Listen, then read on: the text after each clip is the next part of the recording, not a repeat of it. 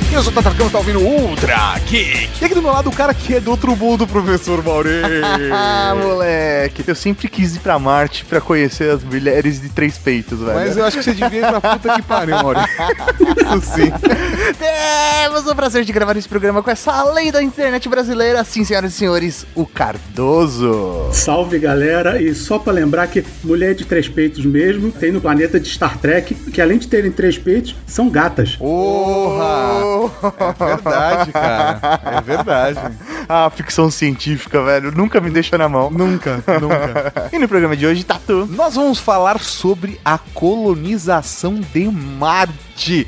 Está próximo? Será que é realidade? A gente não vai falar disso agora? Só depois dos Recadinhos. recadinhos. Recados. Recadinhos do coração. Coração não, caralho. Tá bom, recadinhos. Recadinhos, mano! Estamos aqui para mais uma sessão de recadinhos do coração. Exatamente, professor Mauri, começando mudando a música!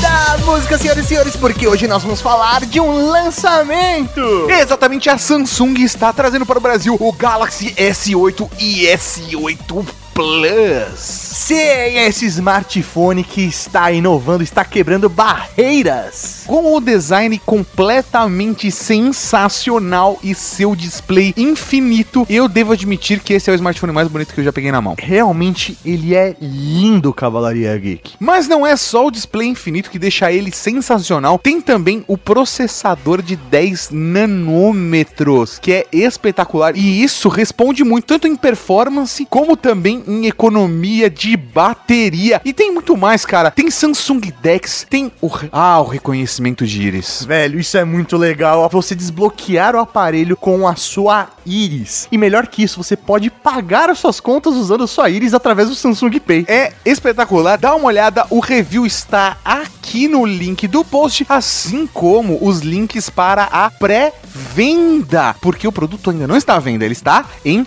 pré-venda. E o melhor da pré-venda é que se você garantir agora, for um dos primeiros a comprar, você leva de graça o Gear VR com um controlezinho. Cara, e a gente testou o Gear VR, está espetacular. Os links estão aqui embaixo para você correr e pegar uma das últimas unidades com Gear VR. Nós testamos o Gear VR e ele está sensacional. Graças ao controle, a interação e imersão é muito maior. Então veja nosso review, acesse youtube.com.br ou aqui no link do post. E aqui no link também tem novamente a página de pré-venda do Galaxy S8 e S8 Plus. corre lá e garante o seu com Gear VR. Aproveitando também os recadinhos do coração, queremos reforçar para toda a Cavalaria Geek que a campanha de doação de sangue para o Miguel ainda está valendo. Exatamente, doe um pouquinho do seu tempo, um pouquinho do seu sangue. Vá até um dos hospitais recomendados aqui em São Paulo e faça sua doação para salvar a vida do Miguel. É isso aí, doando sangue você doa vida também, você salva vidas. E se você não é de São Paulo, doe sangue do mesmo jeito. Procure o banco de sangue da sua região, vai lá e compartilhe vida com o seu sangue. É praticamente indolor, é rápido, você ainda ganha sempre uma torradinha. É o teu lanchinho. E o dia livre do trabalho. Então, cara, você só vai fazer coisas boas. Corre, por favor. Todo mundo se beneficia sangue. com isso. Todo mundo só sai ganhando, cara. É isso aí. Menos o seu empreendedor. É, seu empregador Não. não pode falar nada. É tipo quando você trabalha na eleição. Aceita. e Cavalaria Geek, não se esqueça de acessar youtube.com.br geek e se inscrever no nosso canal do YouTube, porque o conteúdo lá está bombando. Nós não estamos daqui pra brincadeira, professor Mauri. Fomos o primeiro canal do YouTube brasileiro a ter um review completo do Galaxy S8 e S8 Plus. Temos também, além do review maroto, futurologia, Ultra Geek Snap e a quantidade de vídeos só aumenta a cada semana. Tanto que não param de aumentar os inscritos no YouTube também. Exatamente, estamos agora na jornada pros 14 mil, né? Nós É. estávamos nos 12 para 13, a última vez que nós conversamos aqui. E aí chegamos aos 13, agora já estamos na mais da metade do caminho para 14 mil. Vai lá, se inscreve, aperta a sinetinha e acompanha o nosso conteúdo. Ah, importante. Compartilhe com seus amigos Ah, também. Mostre o conteúdo da Rede Geek para o mundo. Que bonito, Mori. E também vale lembrar do nosso aplicativo Android, que é a melhor experiência em ouvir Ultra Geek é com o nosso aplicativo. A gente controla de ponta a ponta, Mauri. Experiência do usuário completa. Fora que você recebe antes o Ultra Geek de todo mundo. Exatamente, você pode receber Ultra Geek até 24 horas antes. Que beleza! Então vai lá no Google Play e baixa o aplicativo do Ultra Geek. É isso aí, tá? Que tem agora, que tem agora, que tem agora? Agora tem podcast, podcast, podcaster. Podcast. Oi, aqui é Mark Watney, astronauta. Eu vou fazer essa entrada só para constar, caso eu não sobreviva. São 6 e 53 do Sol 19 e eu estou vivo. Eu sei que isso é óbvio, mas imagino que vai ser uma surpresa para os membros da equipe e para a NASA e para o mundo inteiro, na verdade. Então. Surpresa!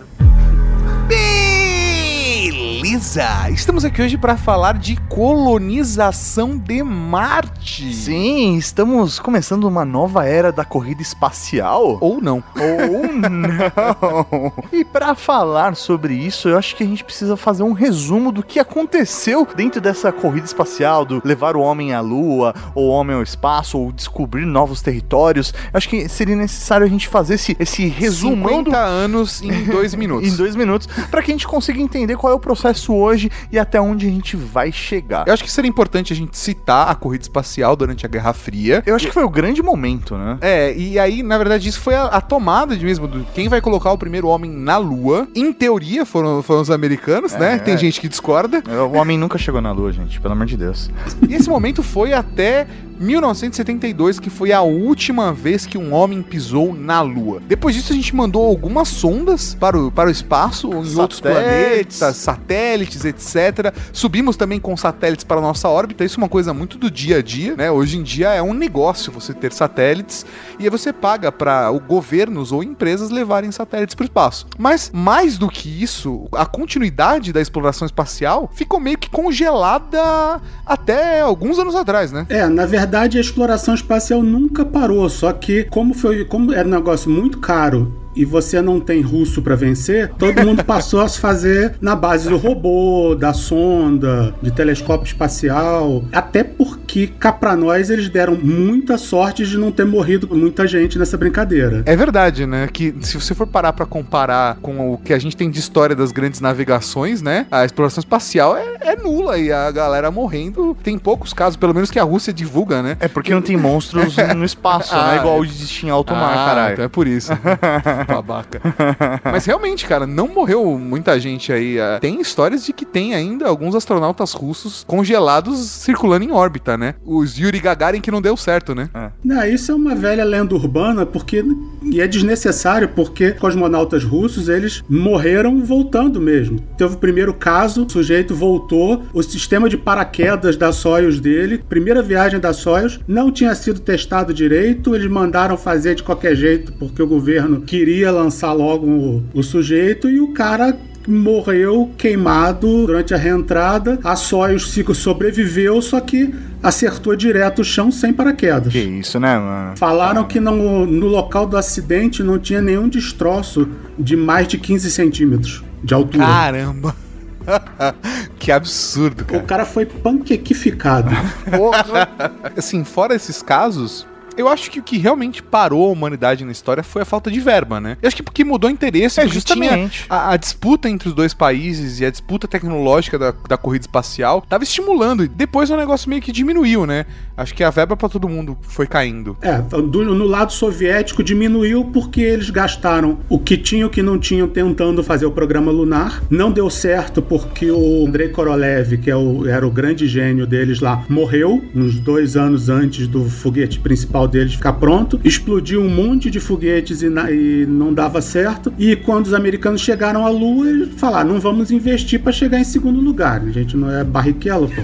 e os americanos, por sua vez, a opinião pública falou: ah, ganhamos, chega de gastar dinheiro. Aquela quando falam que na Apollo 13 nenhuma das emissoras de televisão transmitiu a, a viagem, na Apollo 12 já não tinha, já não, não era mais novidade. A Apollo, Apollo 12 foi em novembro de 69, ninguém fala, ninguém dá atenção, fala: "Ah, voltar pra Lua de novo, qual é a novidade?" É verdade, o Buzz Aldrin só chamou atenção porque só tem ele hoje, né? Mas ele foi o segundo, então realmente o que chama atenção sempre é, é o primeiro, e depois disso tá valendo, né? Já existe, não tem, não, não tem por que se preocupar. É, aquela coisa, ah, fomos à Lua, ótimo. E agora o que, que a gente vai fazer em seguida? A gente vai à Lua e montar uma base. Vai a Marte, mas não, você vai à Lua e volta, vai à Lua e volta. Realmente enjoa. O certo seria eles terem feito um parque espacial, né? na Lua. Exatamente, igual o Futurama, cara. Esse é o futuro, inclusive. É... Mais pra frente a gente chega lá, mas esse é o futuro. Uma parada que, que acho que trouxe a gente pro papo de hoje, né? É, durante a administração Bush teve um corte absurdo da verba da NASA. O Bush pai ou o Bush filho? O bicho Bush filho. Eu ia Bush falar o filho. bicho filho. o, o Bush filho. Porque a, a NASA foi reduzindo verba, acho que desde 70, da década de 70, né? E aí chegou um momento onde os caras estavam contratando a Rússia pra levar astronauta e equipamento pra estação internacional, saca? E aí, meu, eu acho que isso deve ter de alguma forma afetado o ego de alguém, sabe, no Senado. Do Tipo, porra, cara, a gente tá pagando os russos pra levar a gente pro espaço. Porque os russos, eles ficam remanufaturando as paradas, reaproveitando. Eu, particularmente, se alguém me falasse, você vai pro espaço com uma nave da NASA, eu ia falar, fantástico, vambora. Você vai pro espaço com uma nave da Rússia, eu, ia- eu se fosse o Marcos Pontes, porque o Marcos Pontes, ele, ele subiu com os russos. Sim. Eu ficaria com o pé atrás, cara. Nada, eu ia. eu- hoje em dia eu ia com os russos. É mesmo? Porque o, o russo, ele, ele tem aquela coisa. Se você for ver os aviões russos, as- a eletrônica deles é um lixo. A eletrônica deles é um lixo. Só que aquela porcaria não cai. É isso que eu ia Porque falar, o- velho. eles são, ele é um pé de boi desgraçado. O troço, o troço é feito pra durar. e você consegue consertar com clips, velho. É isso aí. Sabe como é que os russos é, ligam os foguetes deles? Como? Não Como? tenho a menor ideia, cara. Eles têm um cabo que acende um- uma espécie de fósforo gigante. Ah, não, não, não, não. Peraí, É? Você tá falando que é tipo um acendedor de fogão primitivo. É, é, uma carga elétrica dispara uma cabeça química que gera uma chama grande e aí eles abrem as bombas de, de pressurização do- dos motores, jo- joga a mistura de combustível e oxigênio e aí pega fogo. Não tem nada magicamente sofisticado. Outra coisa, como os russos fazem navegação? Eles têm os sistemas automáticos lá, só que eles conferem com um periscópio. Tem um, peris- tem um periscópio na Soyuz. Que louco, cara. Os caras fizeram uma, uma macumba tecnológica pra conseguir passar o troço através do casco da nave e você vê direitinho no- nas fotos o periscópio. O cara se ajeita na parede da, da nave e fica olhando e se for preciso ele faz a acoplagem e a navegação manual. Isso é muito louco, velho. Porque, sei lá, se os caras ficarem à deriva lá, sei lá, perder comunicação, eles conseguem se virar, mano. É muito louco. O cara consegue pilotar é, quase as cegas, né? É, Até a última, até a última atualização, que eu não sei nem se já tá valendo, painel de controle dos russos ainda tinha um indicador de localização, era um globo físico. Era uma bola com um desenho da Terra que girava. Então o cara via fisicamente aquilo ali, mostrando onde ele tá, onde eles estavam. Os russos estão de parabéns, né, cara? Genial. É, Eu me lembro de uma vez que um amigo meu tava discutindo a aceleração de um Lada e ele falou que o Lada chegava a 9.9 eu falei que só se fosse caindo de uma ladeira. Exatamente, a aceleração máxima do lado é 9,8 metros por segundo ao quadrado. É só soltar ele, cara. Solta ele no precipício que você vai ver. Mas em que momento é que ah, existe as naves privadas ou é, os é, voos, né? O- qual, é, qual é o termo correto? Lançamentos, Lançamento, seria o é, tá. ideal. Os lançamentos privados, qual é nessa história toda? Olha, tecnicamente sempre foram, porque quando você vai ver, por exemplo, o o Saturno V, cada módulo dele é construído por uma empresa diferente. A NASA não tem uma grande linha de montagem, ela Não existe uma fábrica da NASA tão, tão grande, né? e eles terceirizam. Por isso aquela briga do da Apollo 13, do filtro do módulo de pouso não não ser o mesmo do módulo de comando, que são empresas diferentes com contratos e licitações diferentes. E hoje em dia, quase todos os lançamentos que a gente vê e fala que são da NASA, na verdade são da ULA, a United Launch Alliance, Alliance, que é uma, que é uma corporate criada pela Boeing e a Lockheed, se eu não me engano, e são empresas privadas que vendem lançamentos para a NASA. A pergunta do Mauri, acho que talvez esteja relacionada muito com aquele momento após a administração Bush. A NASA estava precisando de algumas naves, né, de foguete, e eles estavam montando foguetes. Ah, sim, nessa... Mas chegou o momento onde eles permitiram que empresas privadas, né, companhias privadas, construíssem um foguete inteiro. Porque o, o processo precisa ter uma referência, tá? Ah, depois a gente vai falar de valor, mas quando você tem uma empresa toda construindo o mesmo foguete, você consegue reduzir custo, que era o maior problema que a NASA tinha na história. Então, sim, eles ficavam comprando o lançamento, eles compravam o lançamento da Rússia, de empresas privadas, mas a questão da montagem dos foguetes, em teoria, eram da NASA, não? Na década de 70 era, depois da década de 70 passou a ser das empresas mesmo.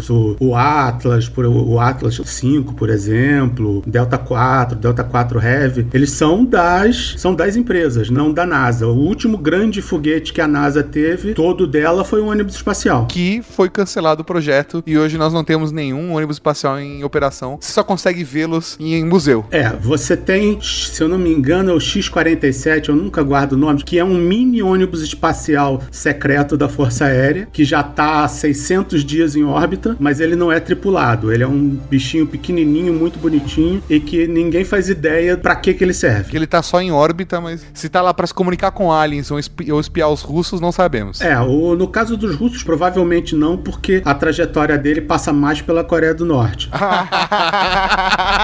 ah, então eles estão de olho provavelmente no, no caso do presidente lá do Coreia as do fadas, Sul. São as fadas.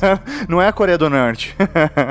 Nesse caso das naves privadas, o que, que aconteceu? A NASA tinha o projeto do Constellation, que seria o grande foguete futurista que iria substituir o ônibus espacial. Só que o Constellation começou a ficar caro demais, a atrasar demais. O ônibus espacial, por sua vez, estava mais caro ainda e já estava totalmente não confiável. Aí eles tiveram que abandonar o ônibus espacial e aí entrou o projeto de fomentar a construção de naves privadas. Tanto que quem paga a maior parte do desenvolvimento da Dragon, da SpaceX, da nave da Boeing, da nave da Sierra Nevada é a própria NASA. Isso é um projeto que a NASA está dando dinheiro para os caras para eles construírem as naves para venderem as viagens para a NASA. É porque o maior problema, como a gente falou, é que a exploração é cara e difícil. Sim, e se a NASA for fazer tudo, vai ficar muito mais caro. A grande merda disso tudo é que o Constellation foi cancelado, aí inventaram o tal do SLS, aí o SLS também, também atrasou pra caramba, e a NASA de, a NASA percebeu que também que era mais barato mandar astronauta pelos russos do que pelo ônibus espacial, porque custava 20 milhões de dólares uma viagem, uma passagem, contra 500 milhões de um lançamento do ônibus espacial. Então,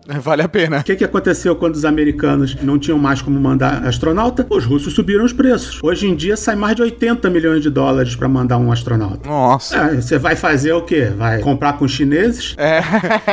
e, e, tem outro ponto, né, cara? Porque, pelo menos na minha percepção, eu acho que muita gente pode se ofender com o que eu vou dizer, mas qualquer coisa pelo governo fica mais caro. Não tem como, cara. Ah, não, não importa se é por corrupção, por, por caixa 2 ou não, mas qualquer coisa pelo governo fica mais caro porque quando é privatizado, o cara tá correndo atrás do lucro. Isso pode prejudicar algumas pontas, mas o cara consegue fazer mais barato. Ah, quer ver um exemplo? O próprio projeto Apollo, Apollo 10, foi um ensaio. Os caras fizeram toda a viagem até a Lua, entraram em órbita, desacoplaram o módulo de pouso, fizeram a manobra de baixar a órbita, chegaram a 14 quilômetros da Lua, aí falaram: beleza, já tá tudo pronto, vamos voltar para casa, analisar os dados para ir pousar, na próxima vez pousar. E a, é, é. a NASA foi tão filha da puta que ela botou pouco combustível no módulo de pouso pros caras não tentarem pousar. Caralho, mano. Filhos da puta. É, você já tá lá, você fala, foda-se. Agora imagina o custo. Imagina o custo de você mandar três filhas da puta pra lua e não pousar e voltar e falar, não, agora na, na próxima vez vai ser a sério. Ah, agora vai. Eu, eu, acho que foi até o Elon Musk que falou naquela apresentação marcante agora dele em 2016, que, que ele falou, né, que acho, eu não tenho certeza se foi ele, mas alguém foi naquela época que disse que se os exploradores na época das grandes navegações vissem o que a gente tá fazendo no espaço, eles iam falar que nós somos um bando de medrosos. Tipo, porra, cara, os caras vão até a borda e voltam, sabe? Pararam por aí, se deram por suficiente. Bando de frango, sabe? Total. McFly, you're a chicken. Total. Quando a, na SpaceX lançou a Dragon pela primeira vez, foi engraçado também, porque a NASA queria um voo de teste, fizeram. Aí o próximo, aí depois eles queriam o orbital, fizeram. Aí eles queriam que a SpaceX fizesse um voo que chegasse próximo da estação espacial e um outro que chegasse próximo e acoplasse. Aí o Musk, aí o Musk não aguentou. Ele falou: "Gente, essa merda custa dinheiro. Se a gente, porra, se a gente decolou, orbitou, aproximou e tá tudo ok, Vamos acoplar. vamos acoplar, porra. Aí a NASA se tocou que realmente tava feia a coisa e deixou. Porque senão eles iam ter feito mais um voo só pra nada. A briga agora com a NASA querendo voltar pra Marte é justamente isso. Querem fazer um lançamento em 2034 pra orbitar. Você vai passar nove meses numa nave, chegar até Marte, orbitar e voltar pra casa. Você vai olhar pela janela e não vai Dá pousar. tchauzinho. Você sabe o nome disso? O nome disso é coito interrompido, cara. E a gente sabe, coito interrompido não funciona. Eu não tenho como contatar a NASA. E mesmo que tivesse, levaria quatro anos para uma missão pilotada me alcançar. Eu estou num módulo projetado para durar 31 dias. Se o oxigenador pifar, eu sufoco. Se o reaproveitador de água pifar, eu morro de sede. Se o REB se romper, eu meio que implodo. E se por algum milagre nada disso acontecer, eu vou acabar ficando sem comida. Então.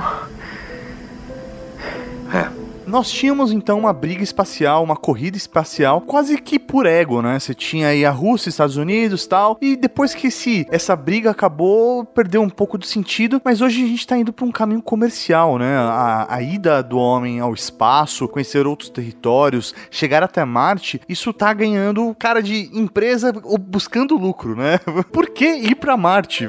Assim, eu acho que o ponto principal de que discutir nesse primeiro passo é por que essas empresas privadas estão na jogada. Porque tem uma, uma viabilidade de negócio muito grande. As empresas e governos têm interesse de ir pro espaço, nem que seja só para colocar satélite em órbita. Isso é um negócio. E eu acho que o Elon Musk, e junto com a SpaceX, né, que é a companhia dele, ele, ele teve uma visão muito bacana de possível negócio. Pra você ter uma ideia, um lançamento da NASA custava aí por volta de 200 milhões de dólares. Ele reduziu com a Falcon, ele fazia por 57 milhões. E ele gastava 200 mil por lançamento. Por quê? Qual que é a parada? Ele criou uma lógica de companhia aérea, saca? Pra reduzir custo. Você não joga fora o avião depois que você voou. Fez a ponte aérea. É, Rio São Paulo. ponte aérea. Rio São Paulo, chegou no Rio, desmonta essa aeronave pra gente ver o que deu certo e o que deu errado. Aham. Então, assim, é, é esse ponto que tava parada na NASA. Então ele, não, não, peraí, se tá funcionando, a gente vai só corrigindo a parada e vamos só abastecer. Fazer manutenção. Então só. custa 200 mil dólares pra abastecer e 57 milhões pra criar essa espaçonave. Então, no segundo voo, ele reduziu o custo de 57 milhões e 200 mil pra 200 mil. Entendi. E isso barateia muito a parada. Hoje, ele tá já discutindo outras ideias que podem viabilizar outros tipos de negócio pra SpaceX. Não só levar satélite e levar gente pra Estação Espacial Internacional. O Musk vai fazer agora, quer dizer, na, na verdade, no final do ano que vem, ele vai fazer um voo turístico levando dois malucos pra Lua. Vai vender um voo turístico pra Lua. Vamos lá. Tipo, vai dar, mas não vai pousar. Não, Não, não. não, não, não. Ele vai dar a volta na Lua. Ele, na verdade, vai ser, vai ser a espaçonave humana, né? Pelo menos.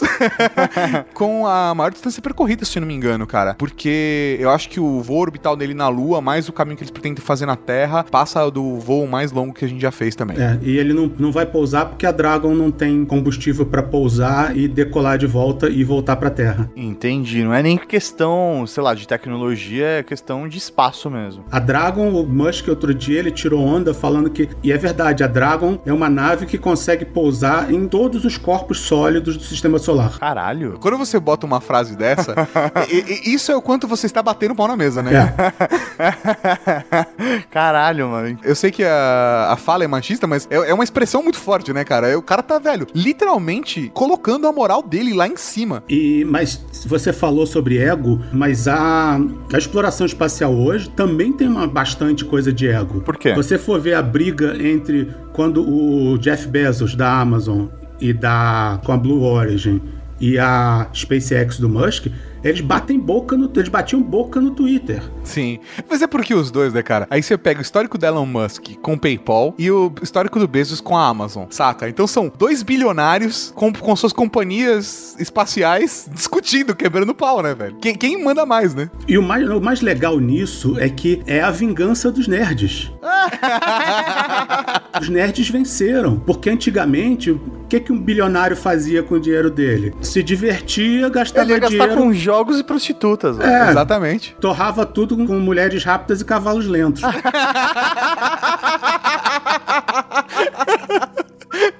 E, me- e mesmo essa coisa do lucro, de que a primeira empresa que explorar asteroides vai, vai ser a primeira empresa de um trilhão de dólares, isso é bonito pra vender, mas na prática você ganha muito mais dinheiro se você pegar esse dinheiro e fazer comida de gato, explorar petróleo, coisas que dão dinheiro e dão dinheiro na hora Deu dinheiro rápido, né? dão dinheiro rápido. O Musk tá investindo o dinheiro dele em Marte, contando que vai existir tráfego suficiente para ele, para a SpaceX se tornar a Planet Express. É isso aí. Então, de verdade, né? Ele tá investindo num negócio que ele não vai ver o retorno. Não, ele vai ver. Esse é o problema. O Musk vai ver o retorno porque o plano dele É congelar a cabeça dele como não, Disney. Não, o plano dele é se aposentar em Marte. Ele, o Musk não é a NASA, ele não faz planos para daqui a para coisa pequena daqui a 30 anos. Ele tá pensando semana que vem. Isso que é muito legal, que são esses nerds que querem conquistar o espaço, que querem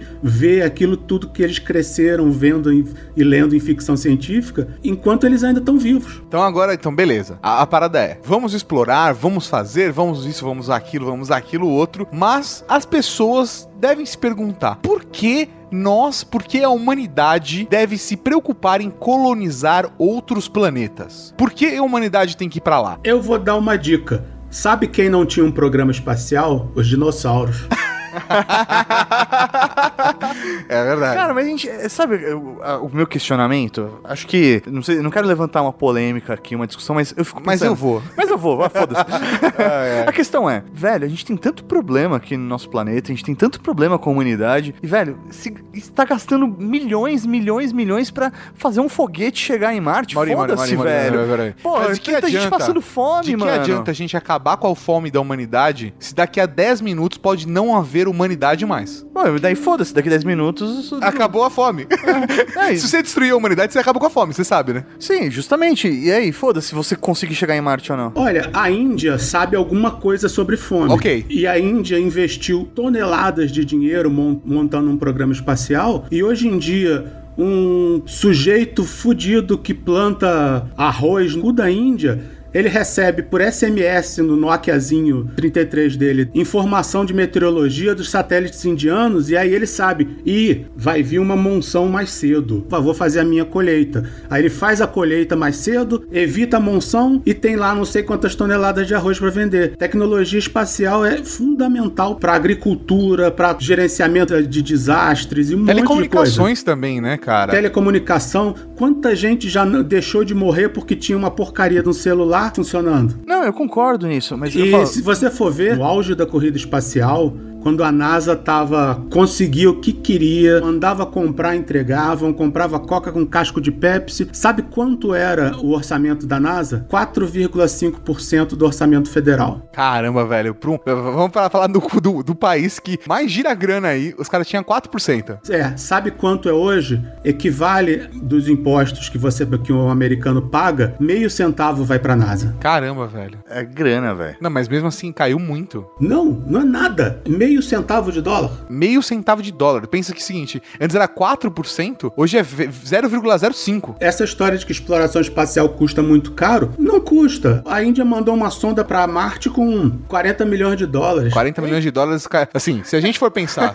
agora a gente pode entrar em outra discussão. Pra que vale tanto estádio da Copa? Então, quantas pessoas a gente poderia ter mandado pro espaço Justamente. com Elon Musk contra os estádios da Copa que, velho, Concordo. quantas vidas salvam e quanto isso ajuda a fome mundial, entendeu? Concordo plenamente. Plenamente, concordo plenamente. A questão é, não tô falando que a corrida espacial, ou sei lá, levar o homem pro espaço é ruim. Por que investir na colonização de outro planeta, entendeu? É isso que, eu, isso que pra mim não faz sentido. Se nem o nosso a gente sabe colonizar, vai colonizar Eu outro. acho que o ponto principal é não colocar todos os ovos no mesmo cesto. Eu acho que a lógica é, se der merda, até foi essa apresentação do Cara, Elon a, Musk. a questão é, se esse cara realmente se preocupasse com a humanidade, ele ia resolver o problema aqui, ele não ia querer colocar o ovo em outro Não, lugar, cada um tem entendeu? seu problema pra resolver, cara.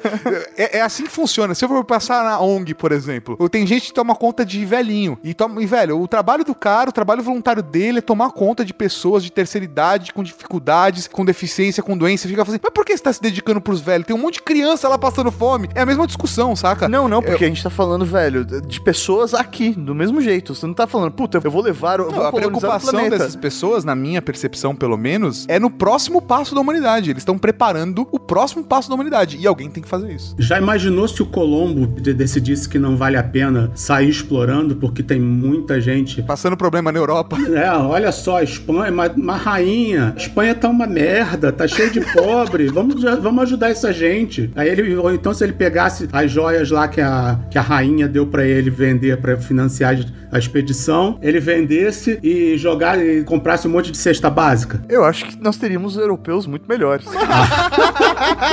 Que filha da puta. eu, eu vou pular essa e vou para a próxima pergunta.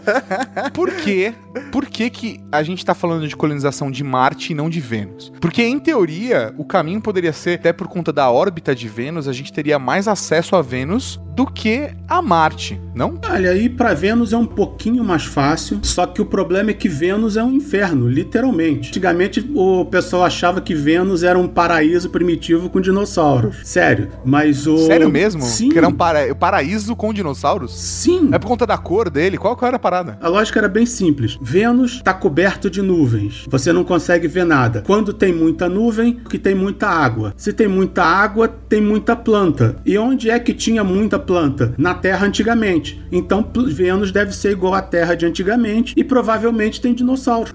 Ah, que beleza. É, realmente é uma conclusão muito óbvia. Parece uma conclusão daqueles programas assim, sensacionalistas de extraterrestre. Tá vendo essa pedra? Essa pedra tem um formato de disco, logo extraterrestre que fez ela. sabe? É, Vênus é, é um pouquinho mais fácil de chegar, mas não vale a pena. É porque assim, apesar da atmosfera talvez até contribuir e até mesmo da gravidade ser um pouco mais próxima da nossa, já que a gente tá falando de colocar todos os ovos no mesmo cesto, a gente tem que pensar nos possíveis problemas que a gente pode ter. A gente tá fazendo uma colonização num planeta mais próximo do Sol. Talvez o depois, talvez depois da Terra seja melhor pra gente, porque se der alguma bosta com o Sol, a gente já tá um pouquinho distante. E sem contar, a possibilidade de Marte ter algum tipo de processo de terraformação é maior do que o de Vênus, pelo menos o que eu li. Agora, eu não sei dizer se isso é verdade ou não. O problema de Vênus é que, primeiro, a pressão atmosférica lá é 90 vezes maior do que a da Terra. Ok, isso é um problema. Isso é um problema. Segundo, a atmosfera 96% de gás carbônico, ácido sulfúrico e outras coisas. Chove ácido sulfúrico em Vênus. Também não é bom. É, não, isso vai, velho, estragar a pintura do meu carro. Exatamente. As sondas, as sondas russas duraram algumas horas lá. Mesmo assim, só duraram porque são russas e, e, e pé de boi, pé de boi. Porque eles são feitos de aparelhos da Nokia, né? E terceira, a temperatura média na superfície de Vênus é 467 graus Celsius. tá, não é muito confortável. Não é confortável, tu vai gastar uma grana de ar-condicionado. A sugestão que um pessoal fez era montar colônias em Vênus na alta atmosfera, flutu- colônias flutuantes. Eles querem montar Bespin lá. Que da hora, tipo Jetsons. Só que, porra, imagina o trabalho de você. Se é pra você morar numa estrutura flutuante na atmosfera, faz aqui. Exatamente. Porra, né? E Marte, se você for ver, ele é o planeta mais hospitaleiro depois da Terra. Por mais que a radiação te mate, por mais que seja bem frio, o pessoal que mora naqueles programas do Alasca que estão passando em todos os canais a cabo, eles tiram Marte de letras, né, se for na temperatura. E a própria falta de atmosfera, de ter 1% da atmosfera da Terra, você não precisa de um traje espacial super completo para andar no vácuo. Você precisa de um traje razoavelmente bom. O grande problema é a, é a radiação. Temperatura, pressão, essas coisas tira-se de letra. Só que como ele não tem um campo eletromagnético e a atmosfera também é fina, então você recebe toda a radiação do Sol sem, sem proteção. Então o jeito é Ou você fica o tempo todo protegido debaixo de uma numa caverna ou dentro de um habitat, ou usa aquele filtro solar do Robocop. então, assim, se você for comparar com a situação de Vênus, onde chove ácido sulfúrico e a pressão é como se tivesse a um quilômetro de profundidade no oceano, realmente, e você teria que morar nas nuvens, realmente Marte parece ser uma escolha mais sadia. Quatro anos, quando a tripulação da Ares chegar, eu vou ter que estar lá. Ou seja, eu tenho que chegar à cratera. E é aí que o bicho pega. Eu tenho um rover funcionando, projetado para a distância máxima de 35 quilômetros antes que a bateria precise ser recarregada no REB. Esse é o problema A. O problema B é que a viagem vai levar, no mínimo, 50 dias. Então eu tenho que viver 50 dias dentro de um rover com suporte de vida periférico e o rover é do tamanho de uma van? Então? Diante de perspectivas tão adversas, só me resta uma opção. Eu vou usar ciência até fazer pico para sair dessa. Mas ok, digamos que o Maurício está convencido que vale a pena colonizar outro planeta e, pelo que a gente já conversou aqui, Marte com certeza é a melhor opção atualmente. Tá? É, o valor no terreno lá tá mais barato É, tal. Apesar de que realmente tem gente vendendo terreno em Marte? Parece loucura. e é, né? Nossa. Porque não falta maluco por aí. Agora a questão é: dá pra ir pra Marte? A gente tem condições tecnológicas, a gente tem nave pra isso. Elon Musk já falou que a nave dele pode pousar em qualquer estrutura sólida no sistema solar. Ela só precisa conseguir chegar lá. Exatamente, ele está, ele está eliminando, tipo, Júpiter.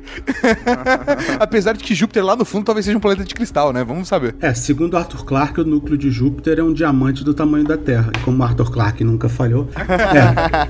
Mas a questão é tecnologia para ir agora, agora, para mandar a gente, não. Mas já estão trabalhando justamente para chegar nesse ponto. Se for uma coisa vida ou morte, uma missão suicida, teoricamente dá para você mandar acoplar algumas Soyuz, umas duas ou três Dragons, arrancar um pedaço da estação espacial e lançar em Marte. Mas E, e torcer pra cinco pessoas conseguirem criar uma colônia e salvar a humanidade com seus representantes. É, não, porque aí, aí acho que ele não ia nem, não, se- não ia nem conseguir pousar. Mas o Musk tá trabalhando pra em, em 2018, teoricamente, já ter uma, ma- ter uma nave que pousa em Marte. Se não me engano, de acordo com o cronograma dele, que você encontra na apresentação dele, tem uma apresentação fantástica pra quem fala inglês. Apresentação agora de 2016. Eu vou deixar o link no post, na íntegra, cara. É uma hora e pouco de apresentação do Elon Musk, é assim, completamente encantador de ver. Mas eles vão começar a fazer os testes de órbita com a Red Dragon, que é, seria essa nova nave deles, em 2020. A gente não tá falando de um tempo muito distante, cara. São três anos. E aí, de 2020 até 2022, eles vão fazer esses testes orbitais, porque no meio de 2022, lá pro final de 2022, vai ter uma outra janela orbital pra Marte, né? Porque você tem que, como os planetas Lançar estão no lugar certo, no momento certo. Exatamente, quando os planetas estão orbitando, né? Você consegue aproveitar a física e lançar no momento onde, a- onde você vai ter que viajar o menor espaço possível, né? E essas janelas acontecem aí, acho que de dois em dois anos, três em três anos, alguma coisa do gênero. Então, é, ele vai tentar aproveitar essa janela orbital aí de 2022 para lançar a primeira nave. Então, o cara já tá fazendo o teste. A Falcon, bem ou mal, já faz parte do projeto do Elon Musk, né? Ele já tá testando o processo do booster, né? De não ter que ser utilizado somente uma vez. Porque se você for parar pra pensar, né, no foguete clássico, como a gente via antigamente, a gente tinha o propulsor, né? Que carregava.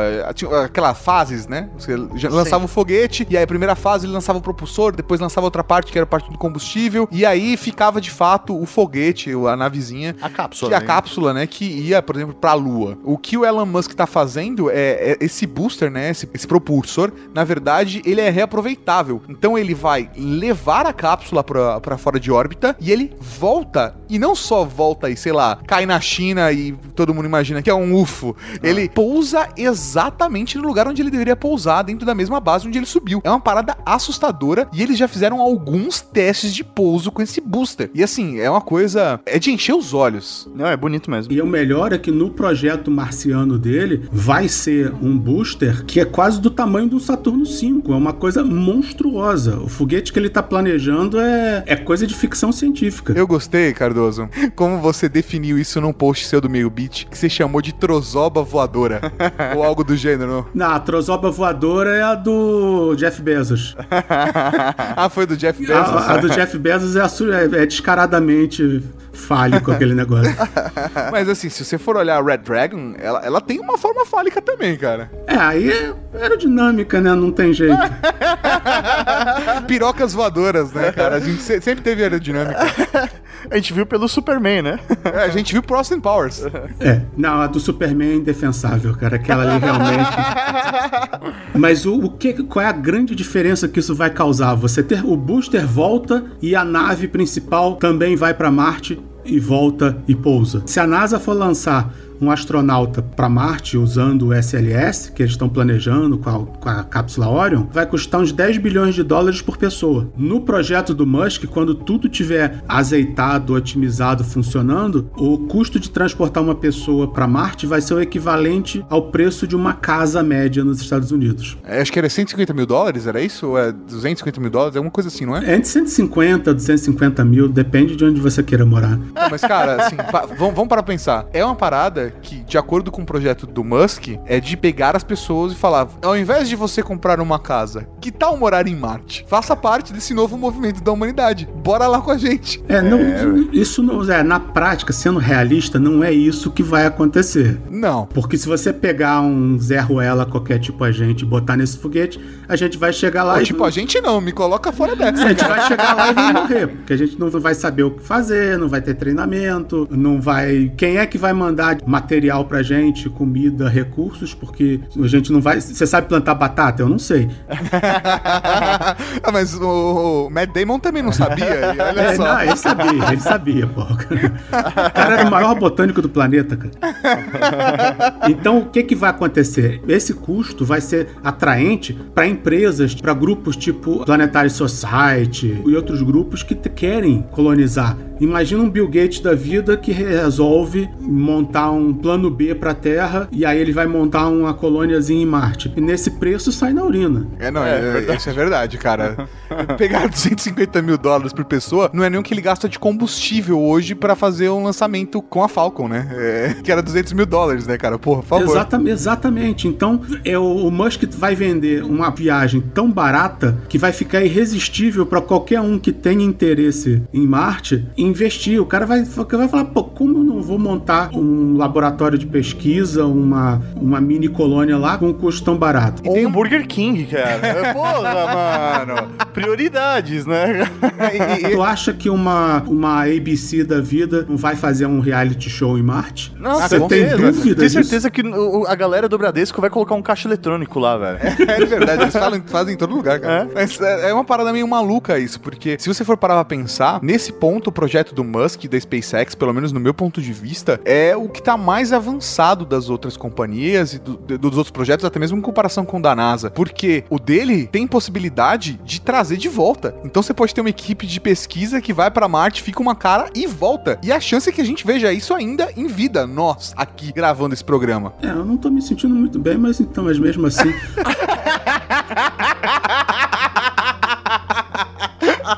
Mas é, mas é o, gran- a grande sacada do Musk foi justamente isso. Ele não quer, ah, vou, vou para Marte. Aí ele vai lá, pousa em Marte, pronto, cheguei. Não, ele tá querendo, ele já tá pensando em baratear. Ele fala, eu vou, eu vou para Marte, vou levar gente para Marte muito barato. Ele tá criando uma ponte aérea, né? Exatamente. Mas ele vai cobrar pra você usar o banheiro e pra você comer barrinha de cereal. e, e- e é muito foda, assim. O projeto da, da espaçonave da Red Dragon é encantador. Eu só não sei com que eles vão fazer aquela janela frontal. Ah, não, aquela janela foi coisa do marketing. Não se preocupe que ela não, Ah, ela não tá, vai tá. existir. Ainda, ainda bem, cara, porque não, não tinha como ter uma janela daquele tamanho, sabe? É, é- é uma coisa meio assustadora, impossível até. Tem uma outra parada muito importante no projeto do Musk, que a gente tem que comentar aqui, é como ele vai utilizar essa tecnologia, esse desenvolvimento tecnológico, pra também gerar lucro aqui. Porque, apesar do que ele disse lá na apresentação dele, de que, e ele deixou isso muito claro, toda a verba, todo o capital que eu conseguir ao longo da minha vida, eu vou investir pra transformar a, a espécie humana numa espécie multiplanetária. É isso que ele falou na apresentação, com essas palavras. E uma das coisas que ele pretende fazer, até pra poder arrecadar mais capital, é prestar o serviço de transporte pra cargas e talvez até para pessoas. Porque com esse sistema de propulsão que ele tá fazendo com a Falcon, que ele consegue tirar uma espaçonave de órbita e trazer a Falcon de volta pra órbita, né, e aterrissar no mesmo ponto, ele consegue fazer uma empresa de entrega que em 40 minutos faz a viagem Brasil-Japão. E aí, cara, você tem uma parada completamente fantástica pensando em transporte que a gente tem até hoje de massa. Então você consegue imaginar, sei lá, que a gente teria pequenos espaçoportos em alguns lugares específicos do planeta e a gente, sei lá, iria de avião pra lá e em 40 minutos a gente vai pro Japão. E aí você imagina o Burger King fazendo uma propaganda com isso. É verdade. Cara, e aí vai, ter, vai começar a ter companhia também, dando viagem fora de órbita, É. sabe? Isso é o tipo de coisa que a gente imagina acontecer. Se custa 200 mil pra te levar pra Marte, quanto custa pra te levar pro Japão com uma viagem dessa é, orbital? Sim, não, com certeza, cara. Isso é muito foda. Ou até mesmo fazer, sei lá, um, um estoque, um armazém fora da órbita e aí dali fazer o transporte disso, Muitos né? especialistas já estão discutindo de ter estações Fabris fora da Terra, né? Estações Fabris em órbita. Então imagina, é muito mais fácil, e até uma questão de logística, ao invés de você gastar transporte aéreo ou por navio ou qualquer, qualquer tipo de coisa pra você tanto receber matéria-prima quanto produzir e mandar pro resto do mundo, é muito mais barato, mais fácil e mais ecológico você ter uma estação em órbita que é uma fábrica que você constrói as coisas e aí você aproveita o momento que essa estação tá passando por cima de um determinado lugar e vai lançando pra baixo. É, a gravidade que vai fazer, vai te auxiliar nessa logística, cara. Se você tiver já tecnologia de mineração de asteroides, Aí sim. fudeu. Não, aí fudeu, porque aí a matéria-prima não precisa ser levada pra cima, né? Porque levar a matéria-prima para cima é inviável. Economicamente é inviável. Mas um adendo, uma coisa que naquela hora que a gente estava falando sobre resolver problema da Terra, gastar dinheiro com o espaço, nenhum centavo investido em exploração espacial, nenhuma nota de dólar foi colocada num foguete e mandada para o espaço. Todo esse dinheiro é gasto na Terra. Sim. Todo esse dinheiro é gasto na Terra, em empresas, em empresas, em salários, em, em educação. Então, não é que você está jogando dinheiro fora, você está investindo dinheiro em gente Sim. aqui do mesmo jeito. Agora, Cardoso, eu não sei, cara, mas talvez você conheça mais ah, os, os iniciativas espaciais de outros países. Mas aparentemente é os Estados Unidos que tá mais à frente desse projeto, com a NASA, e à frente disso tem a SpaceX, que é uma organização privada. Agora, China, Rússia, Índia, que são países que também estão explorando bastante tecnologia espacial. Esqueci de falar do Brasil. Ah, lógico. A estação de Alcântara tá aí, né? Mas ninguém tem um projeto muito grande. Acho que a China tem um projeto de 2017, 2018, fazer pouso na Lua e talvez depois explorar alguma coisa de Marte. Mas acho que é, vai ser aquela coisa, sabe? A hora que a nave da NASA chegar em Marte, o Elon Musk vai estar esperando ele lá, tipo, esperando esse astronauta tomando a sua Coca-Cola, saca? E a China, então, quando chegar, vai demorar muito mais ainda. Ou eu tô maluco e realmente os outros países estão desenvolvendo também ideias, projetos, conceitos de colonização espacial. Não, sonhar todo mundo sonha. Os Menos Emirados... o Mauri, menos o Mauri, Mauri não gosta. Mauri é comunista demais pra isso. Os Emirados Árabes, tá, eles querem colonizar Marte em 100 anos. Cara, e olha, eu não duvido nada. Agora sim, Se você comparar o que eles fizeram com Dubai, né? Porra! Dinheiro não falta, eles têm uma agência espacial modesta, mas mais ambiciosa. Já vão lançar uma- um satélite daqui a um, um ou dois anos. Também estão planejando uma sonda marciana. Deixa eu ver, a China também está planejando uma sonda para Marte. A Índia quer mandar um robô para Marte, porque sonda eles já mandaram e acertaram de primeira, coisa que ninguém conseguiu. Indianos, parabéns, né? É o Brasil que deu certo, né? Rezando pra tantos deuses, cara, até eu. Nossa, que mancada, Mauri. Nossa, velho. ô. De- depois o pessoal fala, ah, mas por que, que vocês cortam no podcast? Por que vocês não, não mostram a gravação ao vivo? É isso, é, o- isso é o que passa. Imagina o que não passa. Os russos eles deram uma segurada no programa, no programa marciano deles porque tem um Kraken no meio do espaço e quase tudo que os russos mandam pra lá O Kraken come. se perde no meio do caminho, quebra, eles erram Marte. Eles erram Marte. Sim, teve uma sonda que eles erraram, eles passou direto. Nossa, cara. Então os russos têm- são azarados pra caramba. Eles tinham uma missão, se eu não me engano, ela ia tentar trazer de volta uma amostra de Marte. A porcaria do foguete não, não funcionou e eles não conseguiram nem entrar em órbita. Nossa. da Terra. Nossa.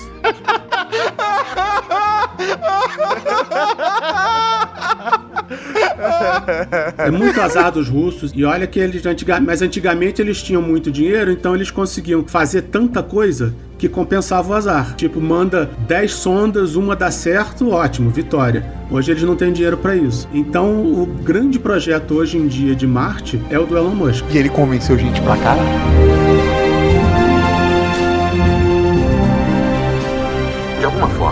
Precisamos dar um jeito de bater complexos papos sobre engenharia astrofísica, usando nada além de instantâneos de uma câmera de 1996. Por sorte, a câmera ainda gira.